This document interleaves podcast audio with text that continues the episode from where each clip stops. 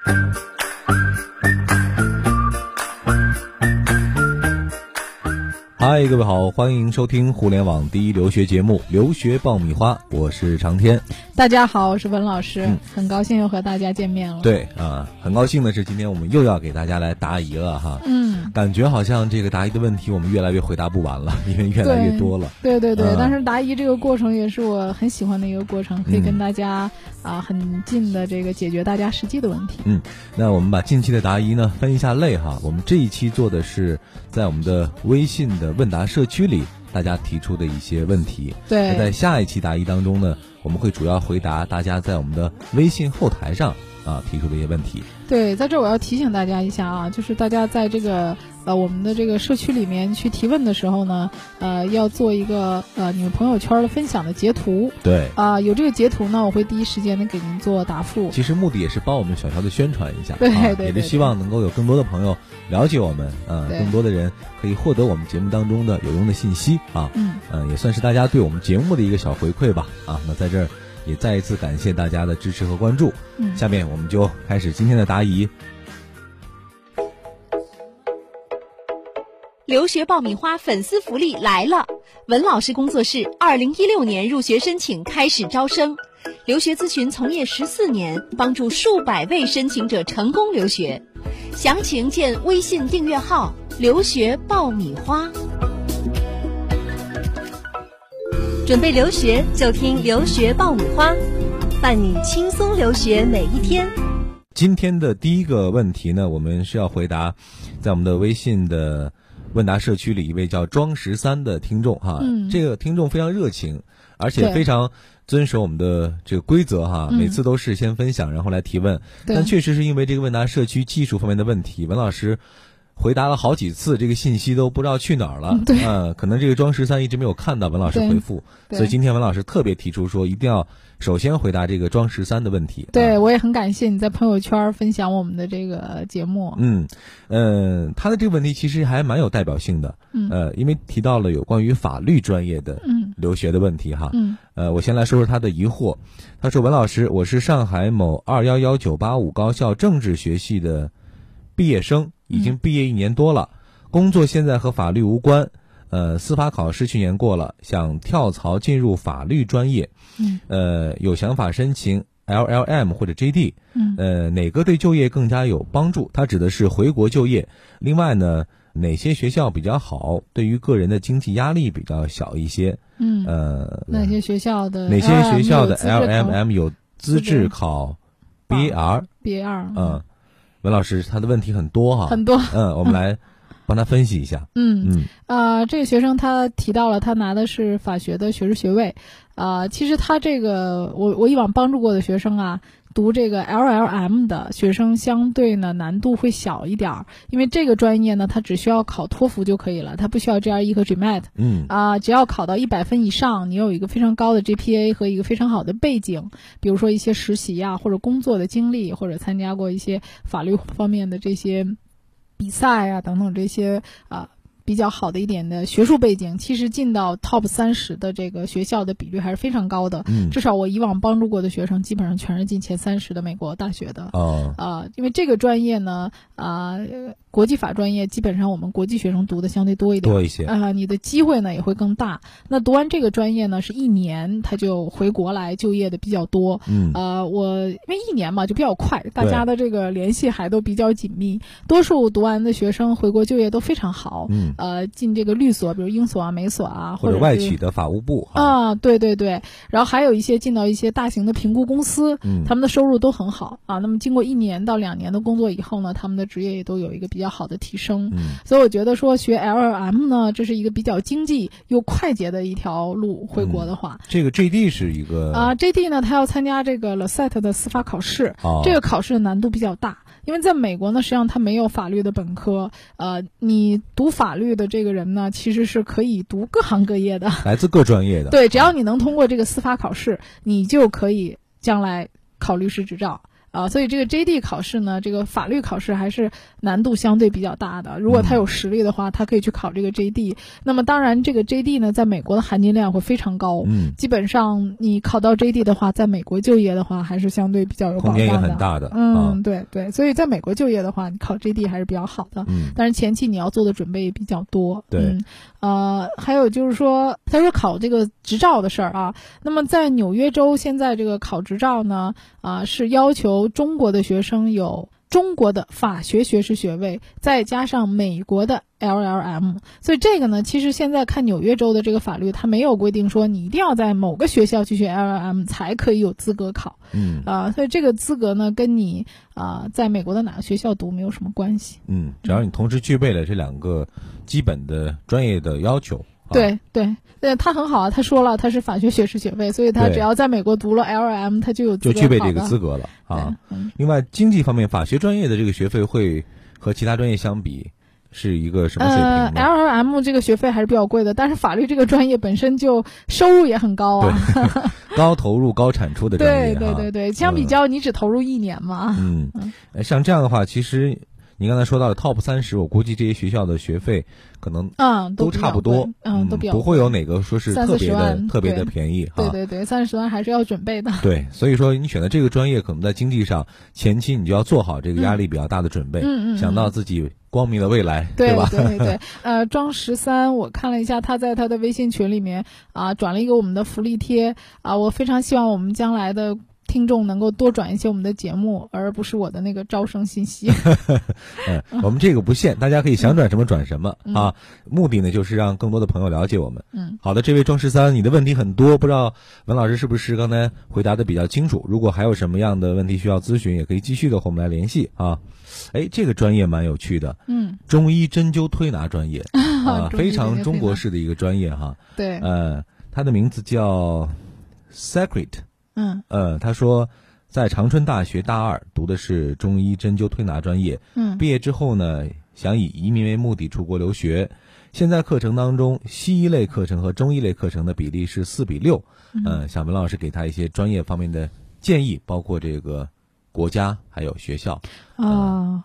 他这个专业呢，其实到国外还是蛮吃香的，因为现在也越来越多的这个西方人啊，认可我们国内的这个针灸啊、推拿呀、中药啊。对，中医现在在国外也开始大行其道了。对，但如果说你去这个美国，或者说是去英国，如果西医类专业去的话，可能不太。可能性不是很大吧，因为他们要执照的问题，你是一个很难跨越的一个问题。对对对，就是说这些国家本身在这个医学领域里面，它的要求非常的严格。呃，那么咱们中国的这些医学类的学历到国外是不认可的。啊，尤其是他这个针灸呢，就其实是在人家官方的里边这个，对，更是更是这个 没法理解的啊，扎针这个，对，所以他这个呢，就是说民间大家还是比较认可的，但是从这个教学的角度来讲呢，西医呢他不认可你这个学历，对啊，那么甚至在招生的时候，他在对于你的身份，比如说你是不是他们国家的公民，有没有绿卡啊，他甚至在招生的时候就已经卡到你了。那么像他已经在国内读完了这个，应该是本科。本科啊，对他可能是本科。那么如果说你将来读完了本科啊，你想移民的话呢，我会给你推荐的，你可以考虑去新西兰。嗯啊，新西兰的话呢，它有一个比较适合它的课程呢，是叫医疗管理的这个课程。嗯，这个文凭课程呢，啊，他大概学的话，现在的话，因为他现在是大二嘛，我估计他本科毕业可能去学。那么他学一年的这个课程，呃，按照现在的一个。呃，情况来讲呢，他在当地找到工作就可以在当地申请移民了。哦，嗯，那这个方法比较可行。对啊，对，但是他现在大二，我估计本科毕业还得两三年，那个时候不知道移民条件会不会政策有变化？对，政策有没有变化就不知道了。可以关注一下，其实网上有很多类似项目的一些介绍啊，这个同学可以来详细的了解一下。好的，我们来看下一位啊，应该是一位学生家长的问题。嗯，呃，他说：“文老师，孩子现在是在加拿大的公立中学上十年级。嗯，啊，听说申请加拿大的大学时候，主要是看十二年级的成绩，个别大学会参考十一年级成绩，而十年级成绩是不会看的。呃，是真的还是假的？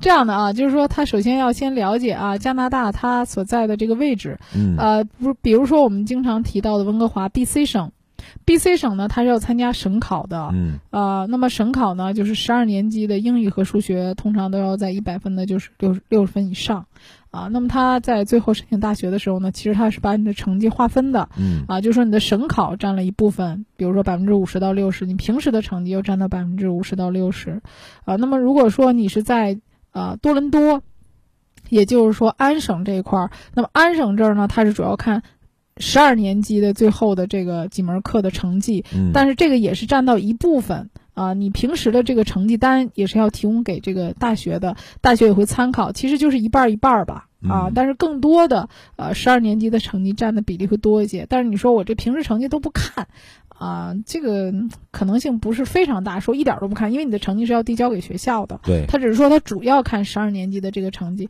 可你这么想啊，如果你十年级的成绩都不好的话，你十二年级就突然间突飞猛进了吗？可能性也不其实是一个太大。对，其实是一嗯个循序渐进的这么一个过程。比如说你的十年级成绩并不是很好，但是你十一年级、十二年级你的成绩逐渐走高，那这个一个是个非常上升的趋势，对你的身体也没有什么影响。对学校是比较看好这样的学生的。对逐渐走高的这样的一，个形式。所以说这个嗯现在不是正在上十年级吗？那嗯就让孩子抓紧一点哈，这个成绩在未来还是会起到一定作用的啊。对对嗯。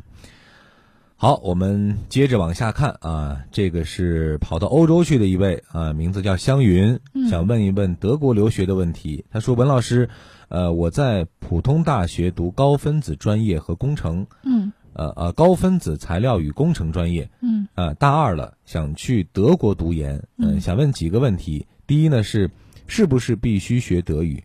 是不是要考德福呢？嗯我没有德语基础。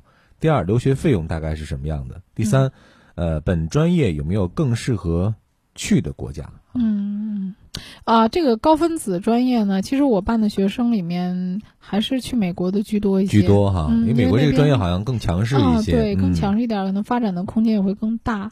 呃，一些在工程学院，还有一些在这个嗯、物理这一块儿的，嗯所以我觉得这个美国这块儿的选择空间会比较大。嗯那么如果他要去德国的话呢？嗯，也可以考虑。当然，德国如果你想去非常好的学校，去跟特别牛的教授去学的话，肯定还是要德语的。德语的啊，当然也有一些是英语授课的，不过像他这样的专业呢，啊，属于比较小众的专业，它不是太大众的专业，它不一定会开设这种英语课程。对，通常这种商科、计算机比较普遍的，读的人比较多的，通常会开设一些英语课程。嗯嗯，费用呢？德国现在就基本上每年就是一个注册费嗯啊、就是五百到一千欧这样的费用，倒不是很高。但是，德国的学历相对比其他国家来讲，难度还是比较大的。嗯，嗯，像他如果说能够有学德语的这个时间，我觉得他足足可以把 GRE 和托福考得非常好，因为德语你是从头开始，英语你学了这么多年，呃你有重新学一门语言的经历，应该可以把呃托福 GRE 考得很好，然后可以啊、把自己的学术背景好好呃深入的。选一个更好的啊美国大学，然后可以，去美国读博士啊，可以去读全奖博士啊，除非你真的对德国非常的青睐啊，非常的情有独钟，嗯或者说真的你有很好的渠道啊，能够证明你未来在德国你这个专业有很好的发展。如果嗯不是这样的话呢，还是可以考虑一下，不一定非要朝这个德国其实他这个专业，我觉得美国回来的博士的话，含金量也非国内常高的。更认可一些啊，，对，认可度会嗯更高一些。这里是互联网第一留学咨询分享节目《留学爆米花》，欢迎继续收听哦。好的，我们接着来看，呃，接下来呢是一个有关于低龄留学的一个问题，呃，提问的叫 Birdy 啊，嗯。想问文老师说呢，全家打算办理美国投资移民，只是为了孩子将来去美国上高中和大学，和留学生相比呢，更容易考上美国好一点的大学，嗯。这样的选择不知道好不好。呃，目前女儿是读小学三年级，但是未来是不想长期居住在美国的，也希望孩子将来回国发展，不知道这样值不值？哎，我觉得他这个问题其实挺有代表性的啊、嗯现在这个低龄留学越来越，呃，热哈，对很多家庭其实，呃。只是为了让孩子去上学的便利，对投资移民其实也不想去美国嗯长期居住。投资移民现在这个到很火啊。哎，到底值不值呢？文老师接触这么多的这个嗯留学和留学，哎，你怎么看这个事儿？啊，我我看到这个 Birdy 的女儿很可爱啊，嗯很 小哈，那父母就开始这么早给她做计划哈。实际上是这样，就是孩子呢，就年龄我觉得还比较小，很多事情还不是很确定的，呃，而且国家的这种政策啊，这个变动也都很大。那你可能做这个事情真正用到它的时候，要等到五年啊，甚至可，能至少三五年以后啊，至少三五年，因为他现在好像才上小学吧。对三年级，三年级，对，而且他又不想长期定居在那边，那可能孩子年龄如果太小的话呢，啊、还是要家人的陪伴嘛，啊，嗯。就是说从现在的这个移民角度来讲，嗯、如果说你上公立的大学的话，啊、相对来讲，本土学生的招收上，它的啊、优势会大一些，嗯啊、因为他对本州的本土的，他指这个本州是什么呢？就是你是我本州的人，纳税人啊、你要居住在我本州，比如说你在我们本州这儿啊、上学、纳税啊、居住在这儿，那这是我们本州的居民。比如说你光拿了一个美国的身份，可是呢你又不住在这个州，你也不在这个州纳税，你也享受不到这个福利。啊，对对，因为美国它只要入境入境一下、landing 一下就可以了，然后你就可以马上回来的，你不用长期居住在那儿。然后他讲到说，我也不想长期居住在那儿，孩子也不想长期居住在那儿，是吧？那你这样的话，你可能在将来申请这种州立大学的时候就会有麻烦的，是吧？就不嗯会享受到这个优势。对，啊，那么私立大学呢？你看到其实它在呃选择学生上面来讲呢，啊、国际学生的比例还是相对比较大的啊。那么我有一点，我认为是所有的学校都会考虑的，就是说我越好的大学对学生越不将就，嗯他不会因为你是一个本土人，他就将就着 啊。当然，可能有一些学校，它的出于一些啊。政策上的原因，他会考虑招收一些本土的学生，但是你想进好学校，你仍然是一个很优秀的学生啊，嗯是吧？你的身份这个只是一部分的原因啊、我觉得说，呃，有一些人考虑移民呢，他是考虑说我本州的学生或者本土的学生学费会便宜啊，这个确实是的，学费确实是会便宜的。但是你说你的入学一定有多大的优势吗？我觉得这个不是一定的，因为美国本身它的申请就是多变的，嗯就没有一个固定的原则的。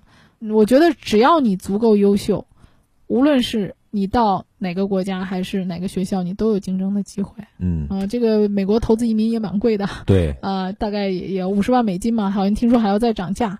呃，你要是有这么多的 风险，因为它这个投资移民是有风险的嗯啊，你花了这么大的一个风险去做一个可能不见得会给你马上带来收益的一件事情，我觉得还是要仔细考虑的。对，就是这个这笔投资哈，对对于你来说到底影响会多大？对，如果是很轻松的就可以完成的，我觉得倒问题也不是很大。嗯，呃，比如说你，呃，做这个投资可能也是呃举家之力哈，就比较艰难的，为了孩子来做这个事儿的，可能你就要估量一下对。这个风险，未来你能不能承受得了？对，但是啊如果说你是土豪呢，是吧？土豪的世界我们永远不理解，但是土豪也要考虑到将来美国的这个税收问题。现在很多人也有拿到美国的绿卡，然后最后不要这个绿卡的，嗯就是他现在在全球征税嘛。嗯，嗯，所以很多人也会考虑自己在中国好不容易避税避了这点钱，要到美国去交税。对，还有一个就是因为孩子现在还小哈，嗯。可能未来他到底是不是适合去美国留学，嗯。或者说到底未来他自己发展是一个什么样的呃可能性都不好说。对。所以呢，家长虽然是良苦用心哈，是觉得说我要为孩子铺垫好未来，哪怕嗯。有一点的便利，我都要去想尽办法去争取哈，这个非常可以理解。但是可能对这个事儿来说，你还要再想的仔细一些，就是嗯孩子的情况、家里的情况。对对啊，对对对，啊、我觉得如果有机会呢，又有足够的这个经济实力，可以让孩子在暑期啊啊、去各个国家多参加一些这些学校的活动，嗯多了解一些可以先当地的体会一下。啊。对，如果孩子也很配合、很乐意，我觉得这个事儿呢，嗯你可能最终成功率会更大一些。嗯嗯好，今天我们的最后一个问题呢，我和文老师要发点小牢骚哈。嗯看到我们的这个问答社区里最新的呃两个问题吧，一个是说文老师你好，我是三年制大专生，去哪里留学比较好？还有一个问说，请问到英国学传媒哪些学校比较好？嗯，我不知道这这两个问题是家长留的还是学生留的。如果家长留的，我觉得还情有可原。嗯啊，如果是真的学生自己留的话，我觉得这个就让我们有一些愤怒哈。不听我们的节目是吧？第一个是可能没有认真的听我们的节目，再一个就是问这样的这种最初始的留学的这种问题，对我们对你来说其实是没有什么意义的。对，没有。就比如说这个太深入的，英国学传媒哪些专业比较好？对，不用文老师啊，百度就可以解决呀。对啊，对吧？那至于说这个问题，文老师告诉你几个学校有什么意义呢？因为你本身对这个事情就没有一个真正的深入的了解，所以给你答案依然对你没有任何意义。再比如说，我说大家可以找百度嘛，然后搜一下那个英国大学的这个传媒专业的排名，你就知道了。对，再一个去哪里留学比较好？这个问题我们怎么来回答？因为根本不知道你本身的需求、你的情况、你的各种各样的经历。对，嗯，怎么可能给你一个非常？中肯的这种对，之前我们也讲过很多这个大专生出国的这个选择，英国啊，这个澳洲啊，新西兰啊，就很多国家。对，其实每个人的需求不一样，每个人最后的结果也不一样。对，希望就是说，呃，这个 Hello Elf 吧，能多听听我们以前的节目，可能对你的帮助会更大一些。我觉得你要问问题可以这样问哈，就是你锁定了英国，锁定了。传媒专业，那么你先去做一个深入了解，就是大致英国有哪些传媒比较好的学校。嗯你先深入了解之后呢，比如说，哎，有两到三家我比较中意，然后再来询问说，哎，这其中陈老师可以帮我分析一下啊，我的需求是什么？这其中哪个更适合我？我觉得这是一个。对自己负责的一个态度，而不要就把问题扔来说你到底哪个好？那这个问题我们真的很难帮你去回答。对对，因为不了解你的情况，而且就是确实呃，想要帮助你的话呢，也只言片语的话也很难在微信负责任。我觉得对微信上回答大家，给你给你留出来很有建设意义的。所以我觉得还不如先听听我们的节目，然后对号入座，先看自己适合你哪种情况，然后再好好的深入想一想自己到底问题在哪儿，深入性的你真正的。难点提出来。嗯嗯，好了，那今天呢，我们的回答就暂时到这儿哈。呃，目前我们微信的问答社区里积攒的一些问题，基本上都回答完了。嗯。呃，再重复一下我们在问答社区里的发帖规则，就是大家一定在提问之后呢，要附上转发我们任何一条微信推送的朋友圈的截图啊，这样呢是对我们节目的一个小的推广和宣传。啊，文老师在看到你的。这个问题之后呢，也会第一时间的来回答大家的问题。嗯，好了，我们今天就先回答到这儿。啊，那也欢迎大家呢继续在社区里面提问啊，在朋友圈分享我们的节目啊，我也非常希望跟大家有更多的机会能够互动，回答大家的问题。今天的节目呢，我们就先到这儿，下期再见。下期再见。